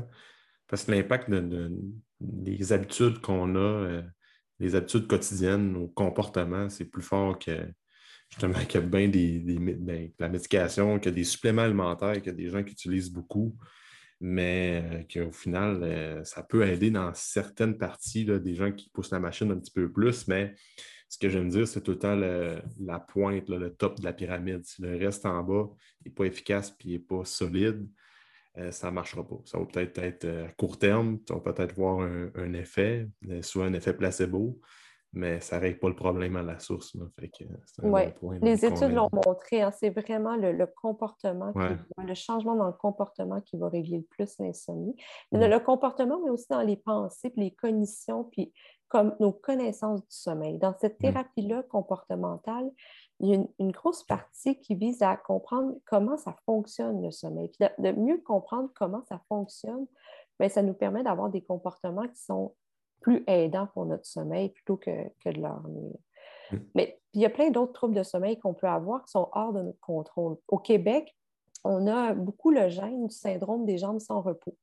Euh, c'est euh, comme ça au Québec, hein, on, est, euh, on, est une population où on est un peu isolé du reste de l'Amérique, puis on, s'est donné les mêmes gènes. Puis on s'est donné le gène du syndrome de jambes sans repos. C'est quoi ça? C'est un gène, ça? il faut avoir le gène pour avoir le syndrome des, ah, jambes sans repos. Donc, ce syndrome-là, euh, il commence souvent euh, dans, la trentaine, quarantaine. Euh, chez les femmes, ça va souvent commencer après des grossesses. Donc, on va commencer à avoir le syndrome de jambes sans repos. C'est un syndrome où on va avoir besoin de bouger les jambes, c'est surtout en soirée. Donc, ça a un horaire de 24 heures, ce syndrome-là. ça ah, arrive surtout en soirée puis en début de nuit. Puis parfois, les gens vont avoir l'impression de faire de l'insomnie, puis ils ne vont pas réaliser que c'est un syndrome de jambes sans repos. Ils ont l'impression que leur tête dort, réussit à s'endormir, mais que leurs jambes veulent tout le temps bouger, puis ça les empêche de s'endormir, puis n'arrêtent pas de se réveiller. C'est un syndrome, donc, où les jambes vont bouger de façon involontaire, ou des fois, ils vont, les jambes vont avoir un, vont avoir un sentiment de fourmillement, de picotement, même des crampes dans les jambes. Puis le seul moyen de, de régler ça, c'est de bouger les jambes ou de marcher. Donc, lorsqu'on veut s'endormir, bien évidemment que ça ne fait que nous réveiller. Mmh. Euh, il y a, évidemment, si on a un syndrome de jambes sans repos qui arrive juste quelques jours par mois, puis que le fait de marcher un peu, puis de, venir de se recoucher après règle le problème, bien, c'est finalement pas un, très gros problème.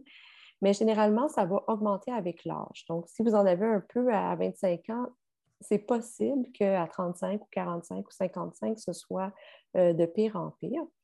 Euh, puis le syndrome des jambes sans repos est associé à beaucoup de mouvements des jambes pendant le sommeil, ce sont des mouvements qu'on dit périodiques, qui vont arriver par exemple à toutes les 30 secondes, une minute, il va avoir comme un petit coup de pied. Et ça fait en sorte de, nous réveiller un peu. Donc, à, toutes les fois qu'on va avoir ces mouvements de jambes-là, notre cerveau va se réveiller, puis notre cœur va s'activer. Donc, notre cœur se repose, se repose moins, puis notre cerveau se repose moins. Puis ça a même des impacts sur notre pression artérielle. Notre pression artérielle va augmenter pendant la nuit alors qu'elle devrait rester plus basse. Donc, le syndrome de jambes sans repos, c'est très fréquent dans la population. C'est probablement sous-diagnostiqué, sous-traité. Donc, si vous pensez avoir un syndrome de jambes sans repos, il faut, il faut consulter votre médecin. Il existe, et là, oui, il y a des techniques comportementales. Des fois, les gens vont dire les massages m'aident euh, ou euh, le fait de marcher va m'aider, mais il y a aussi des médicaments qui fonctionnent euh, assez bien qui vont guérir, mais qui vont enlever les symptômes puis qui vont nous permettre d'avoir une bonne nuit de sommeil. Donc, il faut parler à son médecin si on a un syndrome de jambes sans repos qu'on n'est pas, capable de, qu'on pas capable de se débarrasser. Hmm. C'est intéressant, ça. Je ne savais même pas que c'était un gène, en tout cas. Ça, je l'apprends. Puis, dans les autres troubles de sommeil, là, on, parlait de, on a parlé des trois types d'insomnie, syndrome des jambes sans repos. Euh, on parlait aussi des oiseaux de nuit, les gens qui sont décalés euh, ça, c'est un autre trouble de sommeil. Oui, les oiseaux de nuit. Donc, euh, ça, peut, ça peut être une sorte de une forme d'insomnie parce que c'est des personnes qui aimeraient s'endormir à une heure qu'on va dire normale, qui mm-hmm. l'heure typique, l'heure où mm-hmm. la population générale s'endort et ne réussissent pas. Euh, donc, on peut être décalé. ça arrive souvent chez les jeunes adultes. Donc, chez les adultes d'âge moyen, donc à partir de 40 ans, ça arrive un peu moins, mais ça va arriver beaucoup chez les plus jeunes. Typiquement, les adolescents, c'est des oiseaux de nuit. Hein. Les adolescents mm. vont avoir tendance à s'endormir plus tard puis à se réveiller tard. Puis l'adolescence, pour le cerveau, ça dure longtemps. Hein. Jusqu'à 25 ans, on est un peu adolescent du point de vue de la, maturation de notre cerveau. Notre cerveau reste jeune, euh, en tout cas par rapport au sommeil. Fait qu'à 25 ans, à 30 ans, on peut encore euh, être des oiseaux de nuit. Donc, on a la difficulté à s'endormir euh, avant une heure, deux heures du matin. Puis le matin, ben, c'est difficile de se réveiller. Puis là, ben oui, il faut donner un signal d'éveil très tôt à notre cerveau. Donc, de, par exemple, de donner de la lumière très tôt. Euh, puis de, donner un signal de nuit aussi euh, en soirée. Donc, de ne pas s'exposer à de la lumière, par exemple, après 9 heures le soir pour réussir euh, à s'endormir. Donc, ça, c'est un autre trouble de sommeil qu'on voit souvent. je dirais l'autre trouble de sommeil qu'on voit vraiment souvent, c'est l'apnée du sommeil. Puis s'il y en a qui ont, par exemple, des surplus de poids, euh, puis qui ont tendance à prendre leur poids dans le haut du corps. Euh, c'est souvent un peu plus les hommes qui vont avoir tendance à prendre du poids dans le, plus au niveau thoracique. Euh, quand on prend le poids dans le haut du corps, on en prend aussi autour de nos voies respiratoires. donc, si on a cette tendance-là, on est plus à risque de faire de l'apnée du sommeil.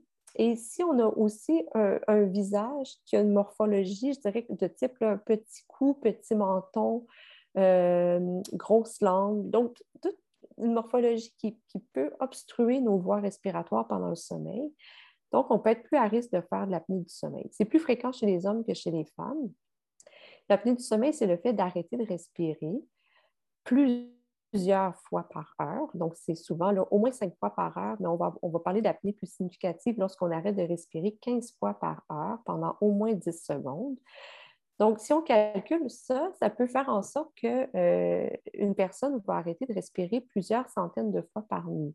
Donc, il y a des personnes, ceux qui font de l'apnée significative, ça peut être 30 fois, 40 fois euh, par heure, on va arrêter de respirer. Donc, au bout d'une nuit, c'est plus de 200-300 fois que, la personne va avoir arrêté de respirer. Elle arrête de respirer parce que les voies respiratoires, avec le relâchement des muscles pendant le sommeil, les voies respiratoires vont s'écraser, vont se bloquer. Donc, le cerveau envoie un signal aux poumons de respirer. Les poumons essaient de respirer, mais l'air ne passe pas. Puis pour que l'air finisse par repasser, finalement, euh, il faut que le cerveau s'éveille. Donc, notre cerveau va manquer d'oxygène. Parce qu'il manque d'oxygène, il va se réveiller. Ça, ferait une fragmentation du sommeil. Là, on se réveille, on reprend notre souffle, on se rendort, puis après, une autre apnée qui survient. Donc, c'est extrêmement fréquent. On pense que c'est 30 à 40% des hommes euh, d'âge moyen qui ont de l'apnée du sommeil. Puis ça, comme le syndrome des jambes sans repos, ça augmente avec l'âge. Donc, c'est un peu moins fréquent dans la vingtaine. Dans la trentaine, ça augmente. Puis dans la quarantaine, cinquantaine, c'est encore plus fréquent. C'est un peu moins fréquent chez les femmes. C'est plus autour de 15 chez les femmes d'âge moyen, mais ça augmente avec l'âge.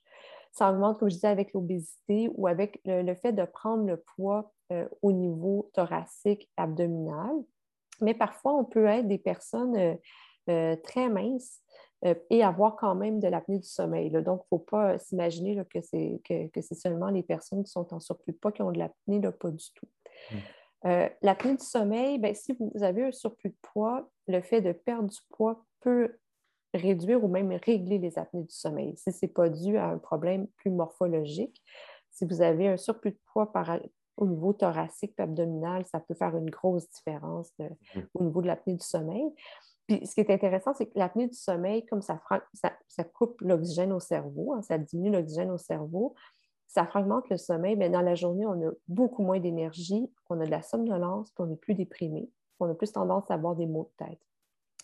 Donc, le fait de, perdre du poids euh, pour notre santé peut améliorer les apnées du sommeil, mais va nous redonner beaucoup d'énergie, euh, va nous donner une bonne humeur, euh, puis va, nous redonner moins de somnolence, donc des meilleures capacités aussi d'attention, de concentration.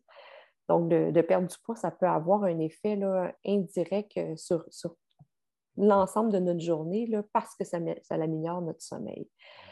Euh, parfois, ben, c'est difficile de perdre du poids là, euh, et euh, c'est aussi, parfois, c'est notre morphologie qui fait qu'on n'est plus à risque d'avoir de l'apnée du sommeil.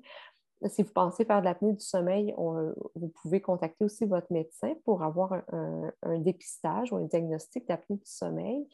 Puis ensuite, vous le savez probablement, il y a des appareils là, qui sont peut-être pas les plus sexy ou confortables, mais qui peuvent changer notre vie, euh, qui sont des appareils qu'on va dire par pression positive continue. En anglais, c'est des CPAP.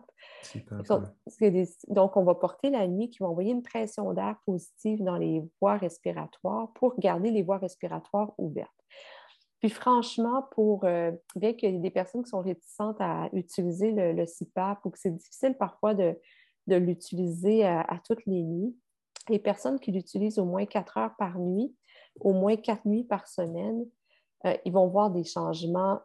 Souvent, ça va être des changements radicaux dans leur vie, euh, positifs. Les gens vont dire qu'ils ne se souvenaient pas à quel point il y avait de l'énergie avant, euh, qu'ils ne se souvenaient pas à quel point là, ils, se sentaient aussi bien dans la journée parce que l'apnée arrive de façon graduelle, vient nuire à l'énergie de façon graduelle, puis on oublie un peu qui on était avant de, faire mm-hmm. des apnées du sommeil. Donc, si vous pensez en faire, ça vaut vraiment la peine d'aller chercher un diagnostic puis de, faire le traitement si le traitement est suggéré parce que ça peut euh, vraiment changer votre vie. Puis pour les personnes pour qui c'est difficile de s'entraîner, qui n'ont pas l'énergie, mais qui font de l'apnée du sommeil, bien, si on traite l'apnée du sommeil avec le CPAP, ça peut redonner plus d'énergie puis aider à, après ça à faire les entraînements. Donc, ah, ben euh, il ne faut pas, faut pas négliger le, traitement du sommeil. Ben oui, que de perdre du poids, par exemple, faire les mm-hmm. entraînements peuvent aider à améliorer l'apnée du sommeil, mais mm-hmm. ça peut être difficile d'entreprendre mm-hmm. tout ça sans traiter le sommeil d'abord. Oui, parce que la machine, ça, ça, peut être un, outil pour euh, retourner faire de l'effort physique, puis là, bon, ben, dépense énergétique va s'en suivre, puis perte de poids va être un peu euh, le résultat final de l'équation. Fait que ça peut être euh, utilisé pendant un petit moment, juste le temps de rétablir, de donner de l'énergie dans le jour pour bouger plus, puis après ça. Oui, effectivement, des personnes qui ont commencé à utiliser la machine, puis que finalement, après euh, plusieurs mois quand même d'entraînement, puis de perte de poids, n'ont pas eu besoin de poursuivre avec la machine. Je dirais que ça, c'est des, super beaux succès. c'est vraiment des belles histoires, mais, mais c'est possible. Donc, il faut, je pense que le, message, c'est que les, troubles du sommeil, ça se traite. Puis mm. quand on en a, il ne faut pas hésiter à aller voir euh, son médecin pour euh, faire les démarches pour que ce soit traité parce que ça peut vraiment changer euh, nos journées. Mm. Vraiment. ensuite de ça, les ronflements, ça fait-tu partie des troubles de sommeil? Oui. Ben, le fait de ronfler, bien, premièrement, ça peut beaucoup déranger notre partenaire de lit. Fait que ça, si on n'a pas un trouble de sommeil lié au ronflement, notre partenaire de lit peut avoir un trouble du sommeil lié au ronflement. Souvent, quand on ronfle, on ne s'en rend pas compte. Hein. Nous, ça ne nous dérange pas de ronfler. Euh, les femmes vont être plus gênées de rapporter qu'ils ronflent. C'est plus les hommes qui vont rapporter qu'ils vont ronfler. Euh, c'est très lié à l'apnée du sommeil. C'est un premier signe comme quoi nos voies respiratoires euh, sont partiellement très partiellement bloqué. Donc, euh, si on a un léger ronflement, des fois, c'est un ronflement qui est positionnel. C'est le fait d'être, par exemple, couché sur le dos qui va faire que nos voies respiratoires sont un petit peu affaissé, sans être bloqué, que ça réduit un peu le passage de l'air, puis qu'on va donc euh, avoir un ronflement, mais que ça ne va pas diminuer la quantité d'oxygène qui est dans notre sang, donc qui arrive à notre cerveau, ça ne va pas nous réveiller. Donc, dans ces cas-là, il faut juste s'assurer que ça ne va pas empirer nos ronflements, puis que ça va éventuellement évoluer vers de l'apnée du sommeil. Et mhm. vous pouvez le demander à votre partenaire de vie. Donc, si vous avez un ronflement, que vous avez l'impression d'avoir un très bon sommeil, que dans la journée, vous vous sentez énergique, pas somnolent, que votre partenaire de lit dit que vous ne vous réveillez pas, que vous que vous n'arrêtez pas de respirer, vous n'arrêtez pas de respirer pendant le sommeil, que vous ne vous réveillez pas pendant votre nuit, bien, ça peut être un, ronflement qui est, euh, qui, est bénin, qui n'est pas mm-hmm. grave. Mais c'est vrai que euh, les personnes qui vont faire de l'apnée du sommeil, typiquement, ce sont des personnes qui vont ronfler. Donc, euh, qui vont avoir un ronflement, puis là, tout d'un coup, le ronflement arrête. Mais c'est parce qu'ils arrêtent de respirer, les voies respiratoires le bloquent complètement. Puis là, le cerveau va se réveiller, puis là, ils vont reprendre leur souffle, ça va être bruyant. Mm-hmm. Ils vont se remettre à ronfler. Chez, chez les hommes, c'est vrai que c'est un signe quand on ronfle qu'on va peut-être faire de l'apnée. Chez les femmes, c'est moins rapporté. Donc, euh, les femmes qui font de l'apnée vont dire qu'ils se sentent fatiguées, qu'ils ont mal à la tête, euh, qu'ils n'ont pas d'énergie, euh, qu'ils sont un peu déprimées. Mais des fois, ils ne vont pas rapporter qu'ils vont, vont ronfler. Donc, c'est plus un signe que les hommes rapportent, puis un peu moins les femmes. Mm. Ah, on a fait le tour pas mal. Euh, la somnolence dans la journée, je pense qu'on avait parlé aussi, c'en est un autre. Ça, c'est le dernier qu'on pourrait parler. Oui, ça va beaucoup avec la fatigue. Des fois, c'est difficile de départager si je suis somnolente ou fatiguée. C'est deux choses différentes. Hein. Être fatigué, si on fait un gros entraînement physique, on le mhm. sait, là, après, on peut dire Oh my God, j'ai les jambes fatiguées ou j'ai les bras fatigués, mais on n'est pas somnolent. On n'a pas le goût d'aller mhm. dormir. on a le goût de, de s'écraser peut-être, mais pas de dormir. Euh, la somnolence, c'est le fait d'avoir envie vraiment de, dormir. Il y a des personnes qui ont un trouble de somnolence, donc qui vont vraiment euh, avoir soit de l'hypersomnie, donc qui vont dormir très longtemps la nuit, puis qui vont quand même s'endormir dans le jour. Euh, il y a d'autres personnes qui vont avoir des nuits normales, mais qui vont tout le temps avoir l'impression d'être somnolentes quand même dans la journée. il, y a, évidemment des médicaments qui peuvent nous aider à nous réveiller. Il y a des gens qui vont s'auto-médiquer mmh. avec du café. Euh, pour aider la somnolence. Je dirais que ben, de, prévoir ces périodes d'activité physique dans la journée euh, pour essayer de se réveiller. Donc, euh, évidemment que de faire de l'activité physique peut nous réveiller. De prévoir des siestes de 15 à 20 minutes, pas plus tard que vers 14 heures l'après-midi, ça peut mm. aider aussi la somnolence. Puis, et, des fois, de faire un journal d'énergie qui va, ah donc, tous les jours, indiquer où est-ce qu'on a eu le plus d'énergie, où est-ce qu'on a eu moins pour essayer de comprendre ce qui se passe. Parce que lorsqu'on est somnolent, on n'est pas somnolent toute la journée. Ça arrive à des périodes précises. Puis le fait de mieux comprendre quand est-ce que ça arrive, ça nous permet de mieux intervenir. Si on dit, mais je suis toujours somnolente entre une heure l'après-midi puis trois heures, bien, de voir qu'est-ce que je peux faire pour contrer cette somnolence-là, qui n'est pas productive, je ne suis pas capable de travailler, puis peut-être que ce serait mieux de faire une période d'activité physique, par exemple, euh, tout de suite après le dîner, plutôt que d'être somnolent ou de faire une sieste. Donc, c'est essayer de comprendre d'où vient notre somnolence, puis est-ce que c'est dû à, la nuit qu'on a passée avant ou pas? Donc, on mm. peut faire un, agenda de notre sommeil, mais un agenda de nos journées aussi pour comprendre ce qui se passe. c'est un bon, bon truc, ça. Ah, j'ai tellement de questions qui me viennent à la tête. Là. Euh, là, je pense qu'on a rappé un peu le sujet des troubles du sommeil, mais euh, un point qui m'est venu, les gens qui travaillent de nuit. Euh, on le sait, il y en a beaucoup, les infirmiers, infirmières, les gens qui travaillent dans des usines parfois, policiers, policières, ambulanciers, ambulancières. As-tu des conseils que tu pourrais donner à ces gens-là qui vont travailler de nuit, puis après ça, ils sont toujours en train de se revirer de bord, comme on dit, de, bon, ils vont faire deux, une semaine de nuit, une semaine de jour. Euh, c'est quoi que les gens non seulement, non seulement ils travaillent de nuit, mais en plus, souvent, ils vont être sur des, des quarts de travail où il va y avoir des rotations. Donc, ils vont travailler parfois de jour, de soir, de nuit. Euh, c'est effectivement difficile. Il y a des personnes qui ne vont jamais s'adapter au travail de nuit. Donc, on sait qu'il y a des personnes pour qui c'est extrêmement difficile, qui ne vont pas s'adapter. Il y a des personnes qui vont bien s'adapter. Puis ce qu'on sait surtout, c'est qu'il n'y a pas une recette unique. Ben, mhm. D'abord parce qu'il y en a qui vont travailler exclusivement de nuit, d'autres exclusivement de soir, puis il y en a d'autres qui vont toujours avoir des, des, quarts de travail sous rotation. Euh, la première chose qu'on peut dire, c'est qu'il faut euh, faire attention à l'exposition à la lumière, comme on le disait. Si on termine de travailler notre chiffre de nuit, qu'on s'expose à la lumière du matin, puis qu'on veut aller se coucher, bien là, on vient de donner à notre cerveau un signal de jour, puis là, on essaie d'aller redormir par la suite. Donc, ça, ça peut être un, facteur qui va nuire à notre qualité de sommeil. Si on, donc on, travaille de nuit, puis on voudrait que notre nuit se poursuive plus longtemps pour pouvoir dormir le matin. Mais ce n'est pas simple, le travail de nuit. Puis il y a une de mes collègues qui a fait un outil euh, pour les travailleurs de nuit qui est ah disponible sur notre site web. Puis je pourrais euh, donner euh, l'adresse exacte de l'outil. c'est une formation pour comprendre comment moi, avec mon horaire de travail, puis mes préférences de sommeil, je peux adapter mes horaires de, sommeil puis de, journée pour, pour, mieux dormir. Donc, ah. parce qu'il n'y a pas une recette magique. C'est intéressant. Je, vais, mettre le lien dans la description du podcast. Parfait. moi, un truc que j'avais entendu des gens qui vont travailler dans une usine, par exemple, c'est d'essayer justement de prolonger la nuit le plus possible. le truc, c'était de mettre des lunettes fumées noires en sortant de l'usine. Euh, fait que là, le soleil et la lumière du jour, ben, au moins, est atténuée un petit peu par les lunettes de soleil. Puis après ça, c'est de quand elle rentrait dans la maison. Bon, c'est pas toujours facile, mais des gens qui ont des jeunes enfants, puis là, la routine de jour commence, mais d'essayer de faire en sorte que la chambre, déjà, euh, les rideaux sont toujours fermés, puis d'essayer de répliquer le, ben, que ça soit le plus sombre possible. Euh, fait que ça, c'est des trucs peut-être que ça peut aider oui.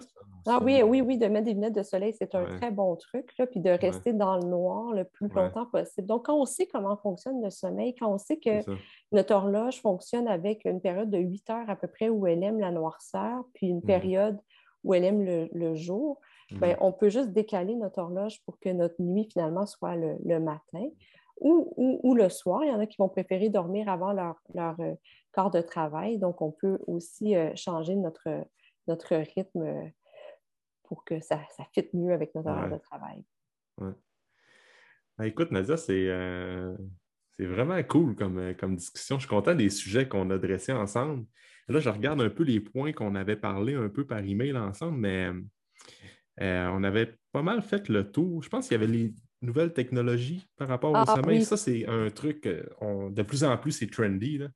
Euh, bon, les, Fitbit, j'en ai parlé un peu avec Jonathan, mais je suis curieux de t'entendre un peu sur ça, les outils pour tracker le sommeil, qu'est-ce qui est prometteur pour le futur? Oui, bien, je sais que Jonathan en a parlé, puis il s'y connaît probablement plus que moi sur les outils pour traquer le sommeil. Mais il y a aussi des outils pour rendre notre sommeil plus profond ça, ça commence. Hein. Vous avez sûrement vu là, euh, des, bandeaux qui permettent de stimuler le cerveau lorsqu'on fait de l'activité physique. Là, dans, mm-hmm. Il y a des athlètes professionnels là, qui, qui euh, sont commandités par ces compagnies-là où ils mettent une sorte de, de bandeau ou d'écouteurs qui, qui mm-hmm. disent qu'ils vont stimuler les régions du cerveau pendant qu'il fait un mouvement pour que le cerveau apprenne mieux. Puis, euh, c'est ce même, souvent, c'est les compagnies qui vont promouvoir euh, c'est pas toujours basé sur c'est pas toujours complètement validé scientifiquement. Il faut rester prudent. Par contre, on a montré que si on stimulait de cette façon-là notre cerveau à certains moments du sommeil, ça permet d'avoir un sommeil plus profond puis plus récupérateur. Donc, présentement, si vous achetez un genre de bandeau comme ça, puis que vous l'utilisez pour approfondir votre sommeil, je vous garantis que ça ne va probablement pas fonctionner. Mais mhm. laissez les chercheurs en sommeil chercher encore un peu. Puis peut-être que dans cinq ans, on aura effectivement ce genre de bandeau-là qui va nous permettre d'avoir un sommeil plus profond. Mais la recherche scientifique la plus cool que j'ai lue cette année, c'est une étude où ils ont fait entendre des mots réconfortants puis apaisants pendant le sommeil. Ah Donc, les personnes dormaient, ils écoutaient des mots qui suscitent le calme puis la relaxation. Dans cette étude-là, c'est juste une étude, hein, fait qu'on reste, on reste prudent dans nos conclusions, mais ils ont montré que le sommeil devenait plus profond lorsqu'on écoutait des mots calmes et apaisants. C'est possiblement vrai avec de la musique calme aussi, ça veut dire. Mais ça, ce n'est pas prouvé scientifiquement encore. Mm-hmm. Puis quand il y a une étude qui montre un truc, nous, on reste quand même prudent. Mais ça veut dire qu'il y a peut-être des moyens qui ne sont pas pharmacologiques d'aller encourager les stades profonds du sommeil, qui sont les stades les plus euh, récupérateurs. Donc, euh, peut-être que si vous dites que vous écoutez de la musique calme pour vous endormir, ben, laissez-le jouer peut-être pendant votre sommeil. Peut-être que vous verrez, vous sentirez un impact euh, positif. Mm. Mais ce n'est pas encore, comme je dis, hein, je garde, on reste nuancé parce que ce n'est pas encore validé par la science, mais c'est des avenues de recherche. On cherche donc à trouver des moyens sans donner une pilule, donc vraiment des moyens non pharmacologiques d'aller approfondir le sommeil. Je dirais que ça, c'est ce mm. qui est plus cool en ce moment dans, le domaine. Mm. Ah oui, c'est ça, la musique. Même les bruits blancs, là, j'en entends souvent parler ça, surtout pour les enfants. Plein de, bruits euh, réconfortants, comme juste les vagues. Euh, un bruit de forêt aussi, ça pouvait euh, aider, favoriser l'endormissement ou bien le sommeil. Nous, autres, quand on, est, on dort, ma conjointe puis moi, on, utilise beaucoup des bruits blancs, on aime bien ça. Ben L'été, surtout, c'était le ventilateur, puis là, c'était comme, ça, c'est quasiment rendu une joke, mais on le mettait tout le temps, même quand il ne faisait pas nécessairement chaud. Puis ça, on dormait bien. Là, on ne l'utilise pas tout le temps, mais cet été, c'était beaucoup ça. Fait que, oui, bien spontanément, on se dit, il y, a, plein de trucs. Hein, juste sur euh, Apple Music, il y a des listes de lecture pour, euh, de, pour euh, l'endormissement, relaxation. C'est pas validé scientifiquement, mais il y a cette étude-là qui est sortie avec des mots relaxants, puis je trouvais ça vraiment cool parce qu'ils ont vraiment été mesurés le sommeil avec le, le mm-hmm. G puis ont vraiment vu qu'il y avait plus d'ondes lentes pendant le sommeil. Des ondes lentes, ce sont de l'activité de notre cerveau qui montre que notre sommeil est vraiment profond et récupérateur. Et était capable de montrer qu'il y en avait plus lorsqu'on écoutait des mots relaxants. Fait que je trouvais ça très cool. Ah, ça, c'est intéressant. C'est sûr qu'il y a un avenir, hein. il y a comme un futur. Là, de plus en plus, ça va être étudié. Comme le sommeil, on entend de plus en plus parler là, via des podcasts, via des, il y a beaucoup de livres aussi. Là, comme je pense à Why We Sleep ou Pourquoi nous dormons de Matthew Walker, probablement que tu, le connais. Oui. Quand même, euh, c'est une bonne, euh, bonne brique qui est quand même très intéressante aussi. Ah oui, vraiment, vraiment. Puis, ça va continuer à se développer, mais on commence juste à comprendre à quoi ça sert le sommeil, mais tout ce qu'on trouve maintenant, c'est euh, mm. ça déroule, ça a un rôle vraiment majeur sur toute la santé. Ouais. Puis pour terminer sur une note un peu plus personnelle, Nadia, les conseils que tu pourrais donner en tant que mère de trois enfants de, sommeil, comment tu gères ça, toi, à la maison? Euh, intégrer entraînement d'endurance, les trois enfants, le sommeil? Euh? Oui, ah, il n'y a tellement pas une recette, hein, parce que non, c'est ça.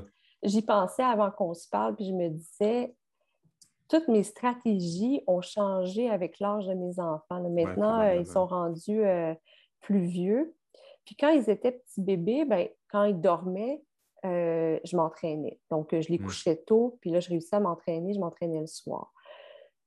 Puis à un moment donné, ben, euh, quand euh, ils étaient plus vieux, ou même là, à la préadolescence, adolescent, mais mes adolescents, souvent, ils se couchent plus tard que moi. Fait là, je ne peux hmm. pas comme aller les coucher, puis ensuite hmm. m'entraîner, ça ne marche pas. comme, comme mère, je trouve que il y a une étape où les enfants, quand ils sont tout petits, là, comme à six mois, là, tu sais, tu on peut s'entraîner de la maison, s'entraîner devant eux, ils trouvent ça très cool de nous voir bouger. Euh, puis ils jouent avec leurs petits trucs, puis ils nous regardent faire nos entraînements, puis ils trouvent ça drôle. Il y a un âge où c'est plus difficile, là, entre 3 5 ans, euh, quand on, est là et on ne s'occupe pas d'eux, bien évidemment qu'ils ne trouvent pas ça intéressant. c'est à cet âge-là où j'allais les coucher puis je m'entraînais une fois qu'ils étaient couchés. Puis après, ben, c'est de s'entraîner peut-être avec les, enfants. Puis des fois, c'est euh, c'est drôle parce que j'ai mon plus petit qui, là, il s'amuse à faire des deux kilomètres de course avec moi. Bon, c'est pas tout mon entraînement de course, deux kilomètres, mais là, aujourd'hui, il m'a dit, mais là, ce soir, maman, on va intégrer un entraînement de musculation après notre course. Hmm. Pas tout mon entraînement, mais bon, ça me fait faire un petit peu d'entraînement. Puis mes plus vieux, maintenant, c'est eux qui nous encouragent à nous entraîner. C'est lui qui, hmm. mon plus vieux, va dire, maman, papa, ce soir, on fait tel entraînement, OK? Hmm. Qui vont vraiment nous motiver à nous entraîner. Fait que Mm. Ça a comme changé beaucoup avec le temps. Puis mm. le moment où je m'entraîne dans la journée a changé. Le fait de mm. pouvoir s'entraîner à la maison quand on fait un, type d'entraînement qui, qui nous le permet, je trouve que ça aide vraiment beaucoup avec les enfants. Mais de ne pas couper sur nos heures de sommeil. Donc, mm-hmm. je, pense que ça, euh, c'est le message à retenir, d'essayer de, de garder quand même un horaire de sommeil qui, euh, qui est bon malgré tout. C'est un gros défi quand même, il ne faut pas se le cacher. Vraiment. Et l'entraînement à la maison, c'est sûr et certain que pour euh, les jeunes parents, c'est un, un, game changer. On l'a vu justement avec la, la COVID, avec les gyms qui étaient fermés. Tous les gens ont commencé à faire des, des trainings maison, puis il y a beaucoup de gens qui ont adhéré à ça, puis qui ne sont pas retournés au gym, puis ils continuent à s'entraîner à la maison. Fait que c'est sûr que ça, ça va vraiment aider juste à faire un petit setup d'entraînement. Puis surtout, le, point, c'est d'intégrer les enfants dans la routine. Puis en tant que parent, c'est de, quand c'est vraiment important pour euh, nous de bouger, faire du sport, peu importe l'activité physique qu'on va faire, puis qu'on trouve des moyens d'intégrer ça, même avec les jeunes enfants à la maison, justement, les intégrer euh, euh, dans notre entraînement, puis s'entraîner devant eux quand on est plus jeune, quand ils sont plus jeunes, c'est sûr que ça, ça, a plus de chances de, faire en sorte que la vie familiale, ça soit une vie familiale active, puis où que l'activité physique est, mise de l'avant. Fait que le rôle des parents est vraiment important aussi, selon moi.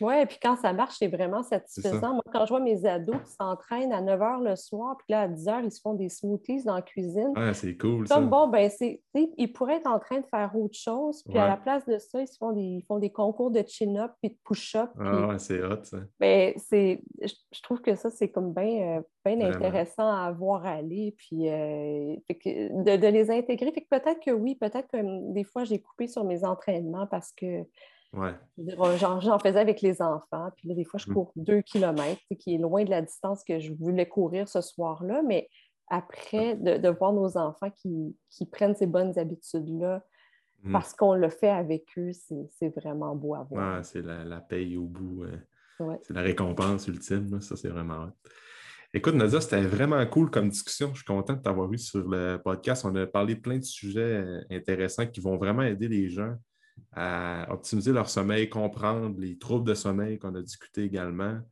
Euh, fait que c'était vraiment le fun. Écoute, euh, est-ce a des places où que les gens peuvent euh, te suivre, communiquer avec toi? Je ne sais pas si dans ton rôle de professeur, j'imagine que tu es euh, professeur directrice, tu es pas mal euh, Oui, ben, on, a, on a un site web euh, du CEAM.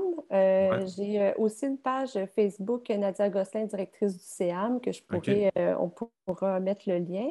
Mm-hmm. il y a beaucoup d'informations. Je, pourrais envoyer des liens où est-ce qu'on peut mm-hmm. trouver des, bonnes informations sur le sommeil. Mm-hmm. Puis, donc, avec ces liens-là, je pense que ouais, on va donner des bons outils à ceux qui cherchent des informations sur le sommeil. Excellent. Fait que je vais toutes les mettre euh, dans la description du, du, podcast comme je fais à l'habitude. Excellent. Merci Nadia, c'était vraiment le fun. Merci à toi. Yes. Merci beaucoup pour ton écoute. Pour tout commentaire, suggestion de sujet ou d'invité, tu peux communiquer avec moi via message privé. N'oublie pas d'aimer, de partager et de recommander le podcast, c'est grandement apprécié. On se rejoint dans un prochain épisode.